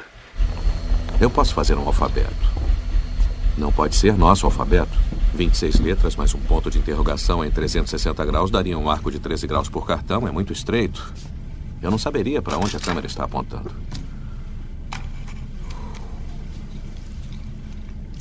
Hexadecimais. Hexadecimais ao resgate. Imaginei que um de vocês tivesse uma tabela ESC perdida por aqui. E eu acertei no cheio. Senhoras e senhores, conheçam a super nerd Betty Johansson. Que também tinha cópias de Zork 2 e Leather Goddesses of Phobos no laptop pessoal dela. Fala sério, Hansen. Parece um museu da solidão esse laptop. Não que eu esteja reclamando. Isso. Quem sou eu para falar de solidão, não é? Estamos levando o homem para o espaço, já conseguimos chegar em Marte, é possível aterrizar em Marte. Mas e aí, velho? Vou colocar um monte de humano ali, como que eu vou realmente tornar aquele local? E quando a gente chegar lá? É, e quando chegar lá, velho? Porque não é só colocar um monte de gente dentro de uma cápsula ali e deixar ali e falar, ah, pronto, colonizamos. Pô, tem que tornar o negócio de uma maneira agradável, né? Pra vi- sobrevivência e, e vivência do homem, né? Olha, uma dica. Quer ver um incentivo muito bom para você tornar essa primeira base viável? Vamos lá. Quando você pousar, não vai ter combustível para voltar. É, a primeira. a primeira não vai ter, não. Ou você, ou, você faz uma casinha com aquilo, ou, ou- ou desencana. Exatamente. Você vai ter que montar as barraquinhas e aí dá um jeito de o pessoal da botânica começar a plantar batata. Né? Modo hidropônico. Por que hidropônica? Pô, Tem chão pra quê? Ué, o, o chão não tá irradiado lá? Não, não, não tá fudido? Radiação não ionizante, aí não tem problema. Ah, de boas. E o que, que vai acontecer? Você vai ter que plantar comida. Ah, mas tem as viagens da Terra trazendo comida. Tá, mas aí um foguete dá pau, explode, aí você fica sem uma remessa. Começa todo mundo. Mas e a água, Cardoso? Porque assim, comida eu consigo entender. A gente consegue plantar, fazer hidroponia, alguma coisa. Mas o oxigênio e a água são as duas coisas que eu falo, opa, peraí, como é que. Como eu planto água? É. como que eu planto oxigênio? Né, tem água roda em Marte. É, eu imagino que eles vão parar mais, mais ao sul, né? Que tem aquelas calotas de gelo. Agora eu só não sei a qualidade dessa água. A NASA já captou pedaços de gelo e avaliou se daria pra gente deixar ela potável, filtrar, alguma coisa do gênero? Olha, depois que você tem a água, você trata tranquilamente. Se você for ver a água que chega nas estações de tratamento daqui, que depois dá pra beber, Velho, a gente tá falando É. que a gente bebe água que a gente caga, né? Então é, É, isso aí. exatamente, né? Quem bebe água da torneira tá tomando de tudo. De hormônio de anticoncepcional a fezes, né? A Curiosity, que não tá nas calotas polares, ela tá numa região mais equatorial, ela descobriu que a terra marciana naquela região tem por volta de 2% de água. Caramba. É, Porra, que legal. Tem bastante umidade lá então. tudo congelado, ou que não tá congelado, tá quimicamente misturado com a pedra. Então não é tão simples, você não Literalmente você vai tirar a água da pedra, né? Exatamente, você não vai pegar uma pedra, apertar o bastante até ela soltar água, mas tá ali, é química, dá pra tratar, dá pra resolver. E oxigênio é a mesma coisa, a atmosfera de Marte é dióxido de carbono, CO2. A única coisa que você tem que fazer é quebrar o dióxido de carbono e pronto, você já tem o oxigênio. É isso, bem ou mal, a gente já sabe tratar aqui, né? Não, esses processos químicos todos são tranquilos. Daí é coisa que você aprende em primeiro ano de faculdade de química. Eles só precisam de uma coisa, energia. Pô, mas energia solar, eu imagino, não? Quantidade de radiação, cara, você bota a rodo lá. Marte não é tão bom para energia solar porque ele tá mais longe. Ah, verdade. Um painel solar lá funciona em 60% do que funcionam aqui. Então você vai ter inicialmente para coisa pequena energia solar, só que você vai acabar tendo que usar a boa e velha energia nuclear mesmo. Porra, faz sentido. Faz sentido. Você já tem água, né? E o que é totalmente tranquilo. Quer ver um exemplo de uma nave espacial pequena que usa energia nuclear? Submarinos. Sim, exatamente, cara. Submarino usa energia nuclear e a galera não, não se assusta com isso, né? É que a energia nuclear causou muito medo depois, obviamente, da Segunda Guerra Mundial e de toda aquela história, né? E aí isso só foi piorando, né? Depois de Chernobyl a gente aumentou o medo. Que inclusive fica aqui a recomendação Ultra Geek 146 quando a gente conta a história de Chernobyl. Na verdade, o grande problema da energia nuclear foi o Greenpeace nos anos 70 fazendo toda aquela propaganda contra. E em Marte não tem Greenpeace. Porque não tem nem Ah, Green, né? Exatamente, exatamente. E aí fica aquela coisa: as usinas nucleares são inseguras e são feias, chatas e bobas hoje em dia. Sim, por quê? Porque a gente usa usinas nucleares dos anos 70 porque nunca deixaram os engenheiros desenvolverem usinas melhores, mais eficientes e mais seguras. Porque todo mundo acha que energia nuclear é uma coisa feia. Em Marte não vai ter isso, não vai ter ecochato e você vai ter reatores nucleares pequenos gerando energia de sobra para alimentar todo esse processo de transformar CO2 em oxigênio, para extrair água do solo, para cavar, cavar as cavernas, senão a gente vai começar a ter filhos esquisitos. É, em teoria a gente já vai ter um probleminha de gerações por conta dos ossos e da gravidade, não? Porque a gravidade lá é um pouco menor, tem chance de que, conforme a galera que for nascendo lá, teria sérias dificuldades na gravidade da Terra. Assim como, sei lá, por exemplo, a gente que nasceu a nível do mar, se for pra um lugar com uma altitude muito grande, já sofreria por conta da pressão, né? Atmosférica e por conta do oxigênio. Imagina o cara que nasceu com, sei lá, 0.9 gravidade. 0.6. Pior ainda. Nossa, pior ainda, cara. E quer ver o que, que é pior? O quê? Ninguém sabe nem quais são os efeitos de uma gestação em baixa gravidade. A humanidade nunca fez teste disso? Não, Hitler na época não tinha tecnologia e hoje em dia Eu tinha que ser esse tipo de médico pra fazer esse tipo de exame, né? eu não sei se eles chegaram a fazer testes com ratos na estação espacial, mas eu também não lembro de ter lido nada muito contra ou muito a favor, sempre na dúvida. Com humanos é sempre diferente, não adianta. Então pode ser até que seja inviável você levar uma gravidez a termo em baixa gravidade, não se sabe. A não ser que a gente desenvolva um simulador de gravidade como em Star Trek, né? Que você consegue alterar a gravidade dentro do lugar e aí Ou beleza. bota a coitada da mulher nove meses dentro de uma rodinha de hamster. É, não, justamente. É. Ou criar um sistema de fazer a gestação fora do corpo, né? Tá no mesmo. A não ser que você bote esse útero artificial. Aí você colocar a cuia girando. É, mas mesmo que dê certo, aí você vai ter um grande problema, que é gente acostumada com uma gravidade muito baixa e eles vão perder a grande vantagem de ser humano em Marte, que se você é um humano em Marte, você tem superpoderes. é, mas depois de um tempo você vai perdendo os superpoderes, né, cara? O corpo vai se adaptando, não? Se você se exercitar bastante, não. Se você se exercitar no equivalente da Terra, não. Por exemplo, ao invés de você levantar. Quantos quilos alguém levanta? Não sei, não faço essas coisas. Em vez de você levantar 50 quilos, você levanta 100. Aí você faz mais esforço equivalente ao esforço que você faria na Terra. Aí você mantém a sua estrutura muscular. É o que os astronautas É fazem. por isso que eles ficam presos ali em esteiras, pro corpo ter a percepção de gravidade, né? Exato. Só que a esteira tem que ficar flutuando. Porque senão a movimentação deles nas esteiras e nas máquinas de exercício. Alteram a posição da nave. É, É, porque ele tá empurrando, né? exatamente. Cada pisada ele tá empurrando a nave. E como seria a comunicação entre o planeta Terra e Marte nessa história? Porque eu acho que com a melhor tecnologia que a gente tem ainda seria, tipo, mandar um pacote de dados. Espera meia hora. es- Meia hora, é- meia hora é pouco ainda, cara. Esperar bastante e receber o sinal. Entre meia hora e 15 minutos, depende da época do ano. É mesmo? É. Caramba. Pode gravar um podcast. Não, seria impossível com esse lag. Mas, pô, daria pra ter uma base de filmes, por exemplo, que você vai lá, manda o pacote de dados e, ah, chegou em Marte agora o filme tal. Estreia nos cinemas simultâneo com o planeta Terra. daria pra fazer. Depende, óbvio, de qual é a largura da banda, mas. Eu imagino que não seja muito grande. Olha, o que vai acontecer vai voltar pro velho tempos de BBS, que você mandava um e-mail, ele levava algumas horas para chegar, e aí você vai ter pacote de e-mail. Você não vai ter mais a comunicação instantânea. E isso é interessante que É, pelo menos Terra-Marte, né? É, isso é interessante que a comunicação instantânea vai ser uma coisa que historicamente para a humanidade só ocorreu caiu por muito pouco tempo. Nossa, é verdade. Imagina que maluquice. A humanidade teve comunicação instantânea durante 10 anos.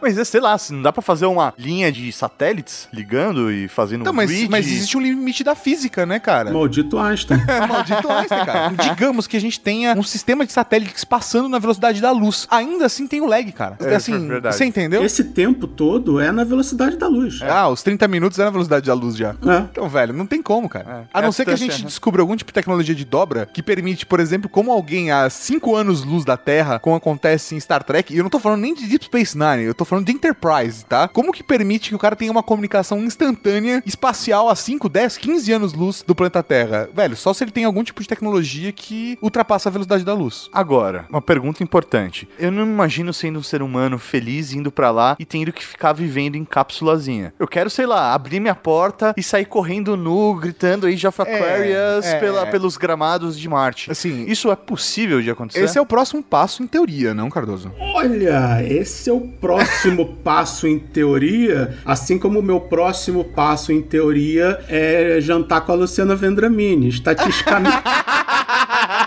Tá planejado em detalhes, só que a, a timeline é um pouco esticada. Isso vai acontecer, mas não exatamente semana que vem.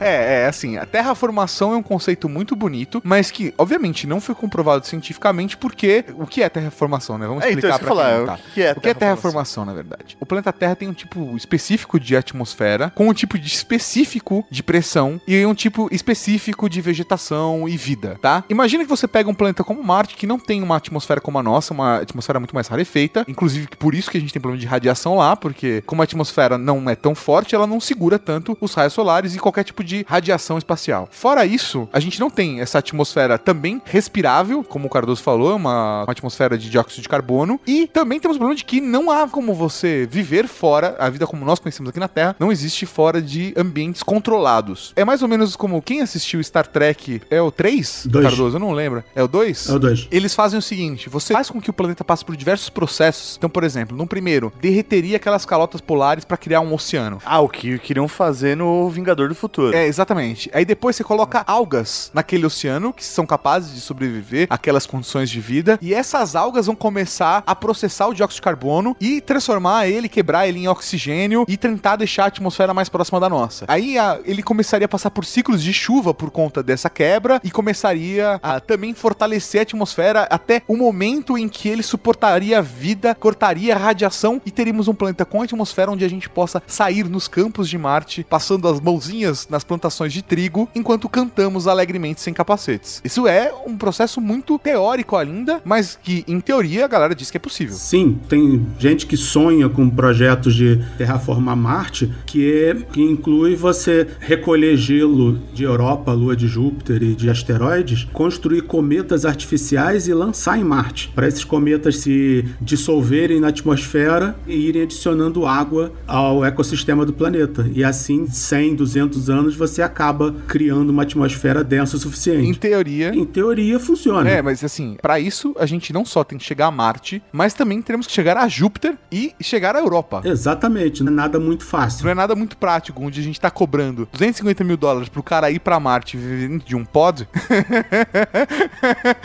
a gente vai ter que ter um sistema de naves bom o suficiente que possa levar a gente pra Júpiter. E aí, a viagem é muito mais longa. E fazer isso só com robôs pode ficar complicado pra caramba. Até porque eles podem tomar consciência e dominar a humanidade. né?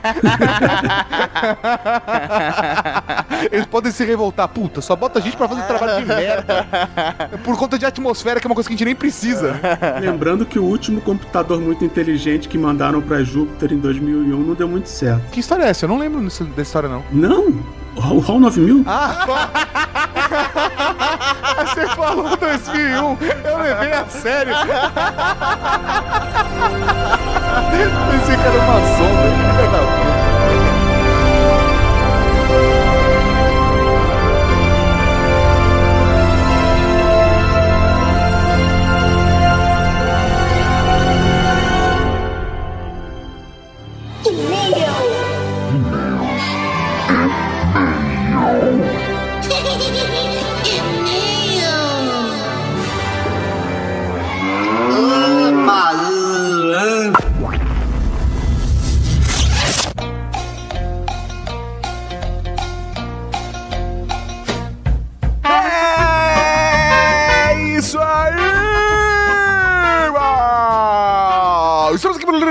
batismo muito bom no Dragcast. Sim, senhoras e senhores, se você quer mandar um e-mail comentando aqui Ultra Geek, é muito fácil, é muito simples, é só mandar um e-mail para ultrageek.redegeek.com.br. E você pode interagir com a gente de diversas formas. Você pode mandar um spot para divulgar o seu podcast com áudio de até 30 segundos. Você pode colocar batismo ou nome na Cavalaria Geek no título também, pedir o seu batismo na Cavalaria ou simplesmente colocar comentário e você comenta um episódio anterior do Ultra Geek ou esse, por exemplo, que está espetacular sobre colonização de Marte. Você também tem uma alternativa de cadastrar o telefone do WhatsApp do Ultra Geek e mandar uma mensagem de voz. Repetindo, mensagem de voz. Exatamente. É 55, né? Mais 55, caso você esteja fora do país. Se não, só salva daí em diante, que é 11 98765 6950. 11 98765 6950. E não se esqueça de se identificar nessa mensagem. Ah, exatamente, professor Maurício. Isso é muito importante. Recebemos várias mensagens de voz nas últimas semanas. Muito bom. Mas elas não vão entrar. Como Não, assim? não, elas não vão. Elas não Você vão. está punindo as pessoas? Não, não, é não estou punindo ninguém, Mauri. É que tiveram tantos comentários, tantas coisas. Vamos lá, a gente tá fazendo leitura de e-mails de vários e-mails. Exatamente. Pode... É referente ao Ultra Geek 285 Gastronomia, Ultra Geek 286 Realidade Aumentada e Ultra Geek 287 Marketing dos Infernos. Então, pra condensar, não colocamos áudios, mas na próxima semana vai ter áudio sim. Então, mande sua mensagem de voz para o nosso WhatsApp. Então vamos começar divulgando aqui o spot de um podcast. Ah, é verdade, já, tamo, já tava dentro da leitura de e-mails já, mas não, vamos, vamos pro spot.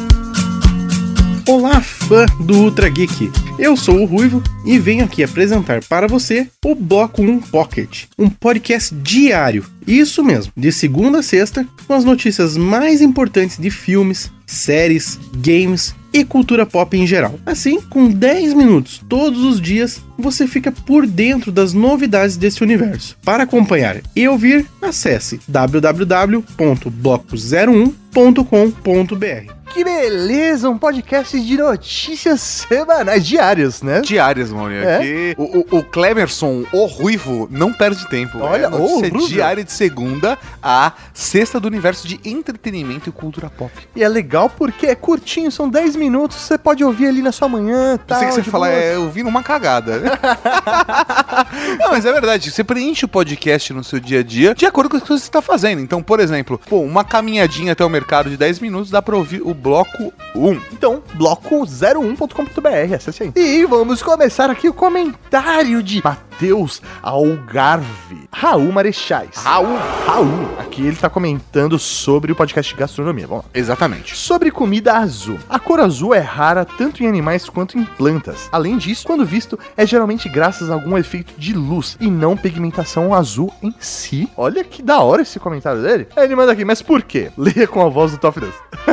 mas por que tá aqui? Por quê? Por quê? Por quê? A luz é composta por todas as cores. A cor que vemos é a cor que é refletida. O comprimento da onda da luz azul é o que melhor penetra a água. Oh, yeah!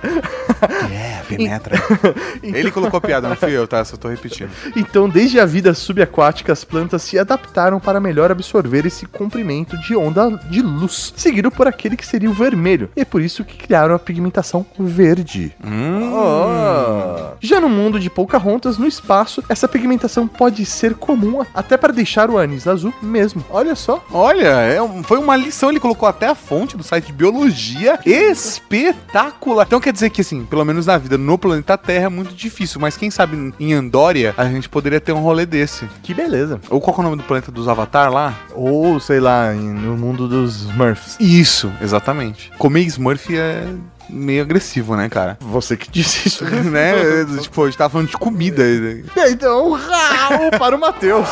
Raul, meu velho! E o próximo é um comentário de Ted Mosby da Cavalaria Geek, o Peralta, relacionado a outra geek de realidade aumentada. Raul, Raul, Raul, meu velho. Sobre o pornô mais realidade virtual. Uma vez eu vi um vídeo no Big onde o cara estava brincando com o pornô e ainda usava um flashlight que simulava uma mina menina de 4. Até que uma. Olha, ele tá contando vídeo pornô isso. aí, vamos lá. Até que uma amiga se ofereceu pra ele saber se a sensação seria a mesma ou se seria melhor que o outro. Sério, esse vídeo chega a ser engraçado de tão estranho que é a situação. Mas se quiserem, eu caço o vídeo depois pra colocar o link aqui pra galera. Só é uma pena que não tem a visão que o cara está tendo com óculos, mas seria bem maneiro. Caralho, mano.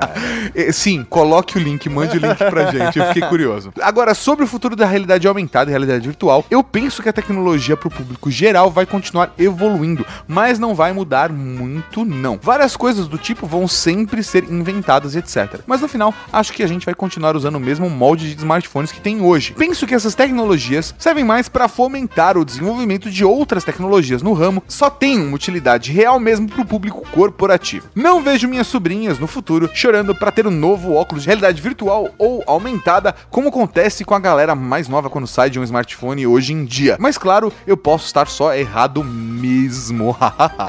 é, É que não dá pra interpretar que tipo não, de risada não que é deu. dele. né? Eh, Podia ser.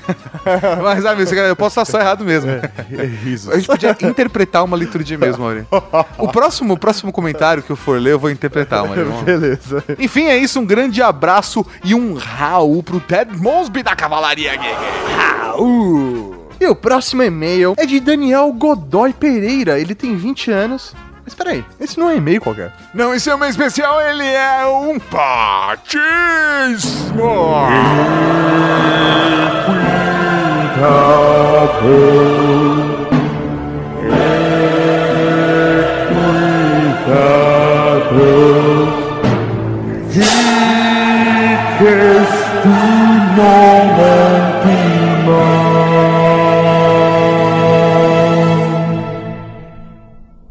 Raul Marechais da Cavalaria. Raul. Raul. Sou Daniel Godoy Pereira, tenho 20 anos e é de Floripa. Velho, ele nasceu no dia 24 de 5 de 1996. Caralho. Foda seria se a gente soubesse qual é o signo dele, mas nós não somos esse tipo de pessoa. É só do tipo que lê tarô, né? Exatamente. Sou consultor de uma empresa de cosméticos e estou no final do supletivo, pois quis ficar só na bagunça durante a escola. Parabéns. Namoro uma menina linda há dois anos e que é quatro anos mais nova que eu. Ah, peraí, peraí. Vamos... Ele, tem 20, anos, ela é 4 anos mais nova do que ele. Então ela tem hoje 16. Mas, Mas- quando ele tinha 18, Ela, ele tá dois anos namorando, ou seja, ela tinha 14 quando eles começaram a namorar. Ah, isso é crime. é, é- eu Estamos te estou. Será que a gente para de ler? né? Não sei. E os pais dela são super de boa. Ah, então, tá bom. Tá, tá todo mundo lá certo. Tá de boa. Porque quando ele começou, às vezes ele começou a namorar com ela, ele tava tipo com 17 anos, ela com 14, e aí É, os dois eram menor de idade. e aí, você entendeu? Tá, pode ser isso, Tá. é verdade. Isso pode então acontecer. assim, é. E meu pai e a mãe dela já deram uns pegas na adolescência. Fantástico. Como assim, mano? Genial. Genial. Fantástico. Você poderia ser, na- em uma realidade alternativa, o irmão dela. Caralho, velho. Durma com essa. Durma com essa, Daniel. Ou na realidade, realidade, vai saber, velho. Esse mundo, meu Deus. Caralho, Mauri, bate na madeira, velho. Nós não somos desse tipo que bate na madeira. Sou o mais velho de quatro filhos. Meus pais são separados e sou o único que mora com o pai e a madrasta. O resto mora com a mãe e o padrasto. Sendo que o irmão mais novo é filho do padrasto. Cara, eu já tô Caralho, perdido mano. nesse rolê de família. Então, peraí, ele tem Vamos- quatro irmãos, ele mora com o pai e com a madrasta e ele tem mais. Isso, ele é o mais É, velho. É isso aí. Ah, beleza. E um dos irmãos é, não é, tipo, do mesmo pai e da mesma mãe. Acho que é. Não sei, tô confuso. Vim morar com meu pai porque tive um desentendimento com a minha mãe há um ano atrás. Nossa, cara, é um momento laços de família. A gente tá lendo mensagem. Mas agora, ele, eu achei que ele ia falar, eu queria aproveitar esse e-mail pra pedir desculpa. Podia ser fantástico. E a gente ia falar. mãe dele. Exatamente, a gente ia falar, não, mas calma aí, Daniel, a sua mãe está aqui no telefone. Ia ser genial, cara. Mandem e-mails pra gente pedindo reconciliação. Mas agora já estamos na paz. Mesmo assim, preferi ficar com meu pai. Quero fazer faculdade de cinema e ou educação física, pois sou muito fã de filmes de terror. Quê? Porra, Daniel. Porra, Daniel. Como assim? É assim, galera. Eu sou, eu sou fã de filme de terror. Então eu quero fazer faculdade de cinema. É, exatamente. Agora, eu sou fã de filme de terror. Então eu quero fazer educação física. É pra você correr do zumbi. Qual é o rolê, cara? Qual é a lógica? Escrevo algumas histórias de terror e sou fã do Steve King. Ah, legal, velho. Também sou muito louco por futebol e se não desse certo no cinema, tentaria treinar algum time. Ah, ele quer ser técnico. Ou, se der, tentar alguma coisa fora do país. Quem sabe casa essas coisas fora do país. Mas Como, como assim? errado essas coisas, tipo educação física e cinema. tipo, você vai treinar um time de futebol de zumbis. É, isso é um time de jogadores zumbis de futebol Cara, americano. genial, genial. Que Muito lutando, tipo, E aí- tirando um contra E aí, contra velho- um time de vampiros da Transilvânia. Caraca, Caralho, Seleção velho. Transilvânia contra Seleção Romênia. Caralho, tô te dando dica do roteiro já, hein, Daniel? Muito bom, muito bom. Sou muito louco por músicas e filmes dos anos 80. Meus amigos e a irmã da minha namorada até falam que eu pareço um velho e, e que eu deveria ser dos anos 80. É, então, É, Então, é, velho, esse e-mail tá todo errado, velho. Como assim? Tá Só- todo errado, cara. Só porque você gosta, você Tem um momento velho. laços de família, tem um momento futebol de zumbis e agora ele tá chamando a gente de velho. Tipo, Cara, porra, obrigado. Obrigado. Cara, a gente tem no máximo, sei lá, 10 anos de diferença. É isso, ah, que beleza. Porra, cara, não, não chuta o balde assim não, mano. Quando você tiver os 30, porque assim, já vou te avisar agora, Daniel, eu vou fazer, eu vou prestar um serviço com a comunidade. Todo mundo que está agora abaixo dos 30 anos, vocês não estão prontos pra segunda puberdade. Aos 30, o seu organismo muda. Começa a surgir pelos onde não tinha antes. Cara, Somem pelos de onde tinha antes. é, cara, é confuso.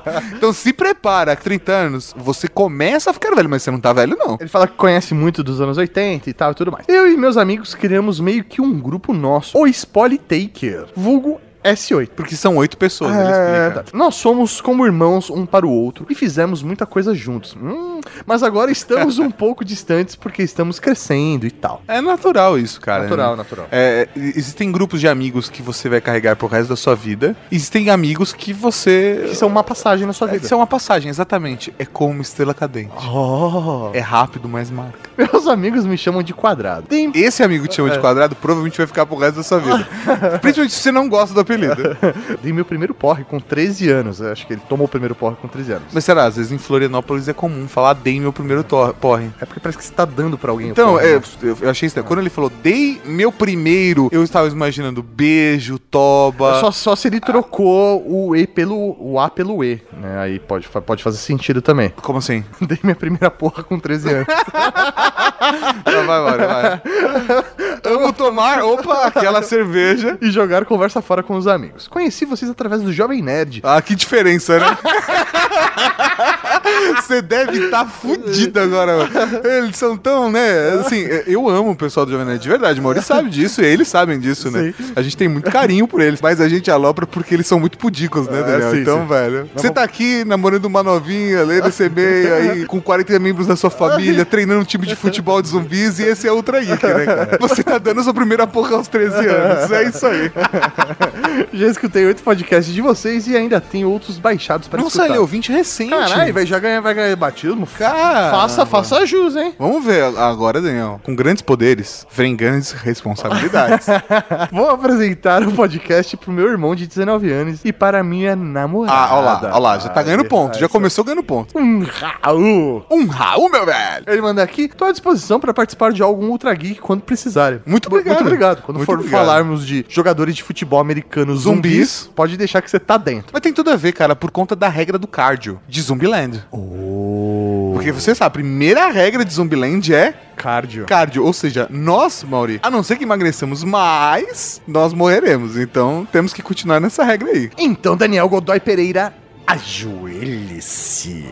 A partir de hoje, tu serás conhecido como o Columbus da Cavalaria Geek.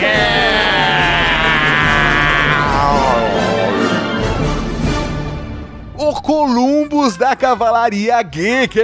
O cara aqui, velho, melhor corre de zumbi. É o cara que criou as regras de Zombieland. Mano, é muito bom. A cena dele correndo em volta do, do carro do zumbi é, é genial. Esse filme todo é genial, né, cara? Eu, eu gosto muito de Zumbiland. O, o Zumbilândia. Eu gosto desse nome no português. Então, Columbus, seja bem-vindo à Cavalaria Geek de Elite. Um Raul pro Columbus da Cavalaria Geek.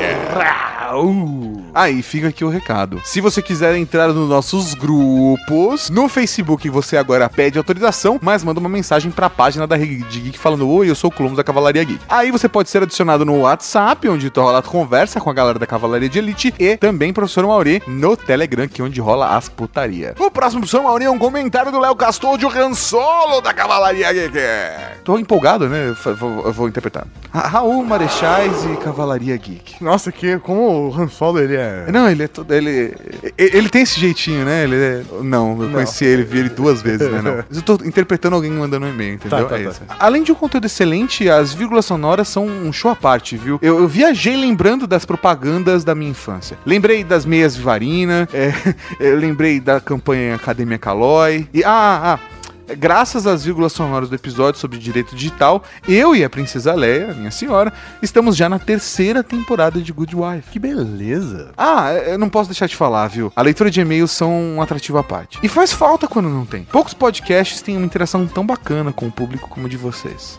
Eu gostei que você improvisou Você também. gostou? Você gostou que eu peguei o texto e. E adaptou isso, é, pô, pra uma é isso. fala, cara. É, cara. é- Você devia ser ator. Eu devia ser ator, cara. Eu devia ser- Vou tirar meu DRT. É. Se alguém aí tiver um jeito fácil de rápido de tirar um DRT, Tipo na Praça da Sé. isso, dá um toque aí. Manda por e-mail. Então, um Raul para o Han Solo da Cavalaria. Um Raul, meu velho. O próximo é um comentário do Agronopolos. Faz tempo que ele não aparecia aqui, hein? Exatamente, mas o comentário dele tá muito bacana, é por isso que apareceu aqui também. Saudades dos brindes. Não, não que os outros não estejam, né? Do jeito que eu falo. Todos os comentários são legais, mas alguns são mais, e é isso. É, a gente tem que escolher, é difícil às vezes. Saudades dos brindes da campanha eleitoral. Tá vendo por quê? Admito que tem o voto da estrelinha do PT. Ah, genial.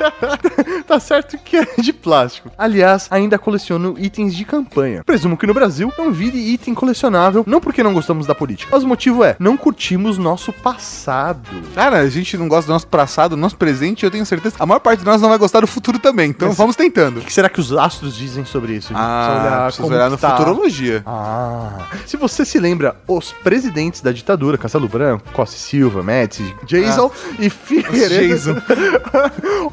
ou, ou você é da época, ou você normalmente é professor de história do Brasil, justamente. Ou um cara que fez sociologia, como o senhor Maurício. É, tá, é, na verdade, acho que eu não lembro. PlayStation 1, desafio Facas Guinso versus Vivarina. Não, esse é fantástico, porque a faca Guinness corta tudo e a, via, e a Vivarina não desvia por nada. Isso era genial. PlayStation 2, cadê o Botini sendo entrevistado pela Rede Geek, velho? Boa, eu adoraria entrevistar o Botini. Com certeza. Xbox 360, sim, sou infiel. Odeio Conar. Só retira propaganda boa da TV.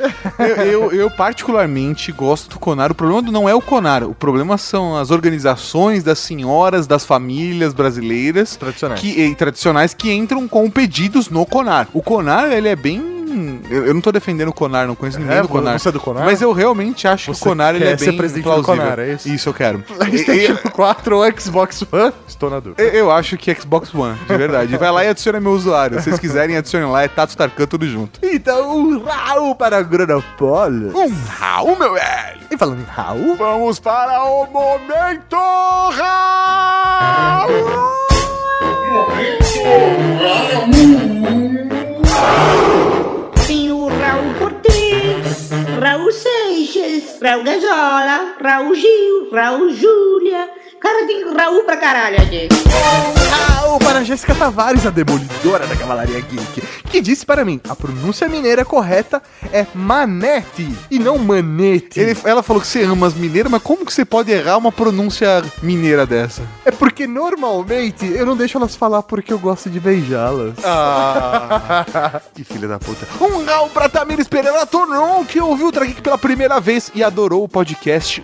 Seja bem-vinda, querida. Um beijo. Um Raul para Marcelo Urbano, que achou sensacional a gente conversando sobre a profissão dele. Sim, é, p- p- muita gente comentou sobre isso no Gastronomia, principalmente nas redes sociais. Um Raul pra Eduardo Silveira, o Ed the Drummer, que gosta de cozinhar seguindo a receita e fazendo coisas caras. Ó, me convida. Um Raul para Caio Maioc, que tava ouvindo Ultra Geek sobre gastronomia e percebeu que na TV tava passando Ratatouille. Que da hora. Um Raul pra Daniel Debatim, que nunca havia comentado, não imaginou que o Ultra Geek de gastronomia seria tão legal e se impressionou tanto que teve que comentar e ainda colocou o episódio nos seus top 10 Ultra Geeks. Que bonito. Que da hora. Um Raul para João ou Trindade Júnior, que perguntou que filme que dava a dica de subornar o entregador de legumes. E um Raul pro Julian Messier, que respondeu todo mundo nos comentários, inclusive o João Trindade falando que era Ratatouille. Um Raul para Highlander da Cavalaria Geek, que quer a receita da gelatina de vodka. Podia ser um vídeo no YouTube, viu, Mauri? Um Raul pra Panoramix da Cavalaria Geek, que deu várias sugestões de temas legais sobre gastronomia, charcutaria, queijos, cozinha oriental e até o próprio churrasco. Churrasco, da hora. Churrasco! Um Raul para Paulo Henrique, que complementou o Panoramix com mais sugestões fodas. Culinária árabe, síria, japonesa, indiana e até mesmo a chinesa. Um hall pra Ícaro Balestrin, que complementou a ideia com outra geek sobre whisky. A galera tá harmonizando a parada. Cara, e tem muita coisa bacana pra gente falar de gastronomia, tudo quanto é tipo de alimentos e bebidas. um Raul para Emerson Santos, que pediu um atalho no aplicativo para comentar no site. Ó, esse daí, na verdade. Então, um Raul pra galera do iCast que precisa fazer isso. A gente já pediu, mas é, tá sempre sem tempo. Ah, não dá pra fazer. Não dá pra fazer, toma essa. Um Raul pra Princesa Leia da Cavalaria Geek, que torce pra viver a época de teclados a lá Minority Report, Homem de Ferro, ou hologramas melhores do que de Star Wars. Mas nunca mais terá cadernos, botões, controles remotos, nem horas esperando pra falar com um robô na rede telefônica. Muito bom. Muito bom. Um Raul para Renan Valani, que adorou o programa de realidade aumentada e quer outros Ultra Geeks sobre tecnologias do futuro. Um Raul pra Steph Chesca da Cavalaria Geek, que deu a dica do anime Axel World, ou Axel World, Ashru World, que aborda a realidade aumentada e como a interação das pessoas com ela utilizando o Neurolinker. Um Raul para Rafael Underline Camarda, que acha que a realidade aumentada não vai pegar. E um Raul pra Renner Silva e Souza, que discordou do Rafael e já lançou alguns exemplos bem bacanas de uso pra tecnologia que faz muito sentido. E é por isso que eu gosto da cavalaria. A a parada sempre vai enriquecendo, né? Um Raul para Abner Lobo, que também acha que o Supermarket foi o melhor programa de TV brasileiro. Eu achava, eu achava, mas eu estava errado. Um Raul pra Clícia, que ama o Ultra Geek e nós amamos você, Clícia. Um beijo. Um Raul para João Paulo Sartori, que pediu um Ultra Geek sobre games shows de TV brasileira e, é claro, falar de coquetel. O melhor programa da TV brasileira feito hoje. Eu concordo, eu achava que era o Supermarket. Supermarket é o segundo, Coquetel é o melhor. E o João Paulo Sartori me lembrou disso. Um Raul para Wellington Souza, que é Faustó. Você é Faustop. E um Raul pra Dário Lopes Borges, Kevin Costner, o Mel Gibson da Cavalaria Geek, Cauã Nassif e todo mundo que avisou a gente sobre os problemas do feed. Nós entramos em contato tanto com o iTunes quanto com o Pocket Casts para que eles resolvam o problema, porque não é nosso, é deles. E nós estamos aqui implorando para ajudar a gente. Um Raul para o Capitão América da Cavalaria Geek, que pega todas as canetas de brinde para dar na prova pros alunos. E um Raul pro Angelão que mandou uma mensagem linda pra gente. Cara, mantém a cabeça erguida, continua lutando, as mudanças fazem parte e a gente junto fica mais forte, é isso que importa. Sempre. Um Raul para você que mandou e-mail, mandou comentário, mas não foi lido aqui. Um Raul pra você que vai doar sangue, seja pro Miguel ou não. Um Raul pra você que vai garantir o seu S8 ou S8 Plus na pré-venda para ganhar o seu VR com controle. E um Raul pra você que é inscrito no nosso canal de YouTube. É isso aí, Cavalaria Geek. E até semana que vem. Com mais um Ultra Geek. aqui na Geek. Tchau, tchau. Gravando. Gravando aqui também. Beleza. Vamos fazer um, um ping rápido pra facilitar a sincronização. A gente fala um, você fala dois, um.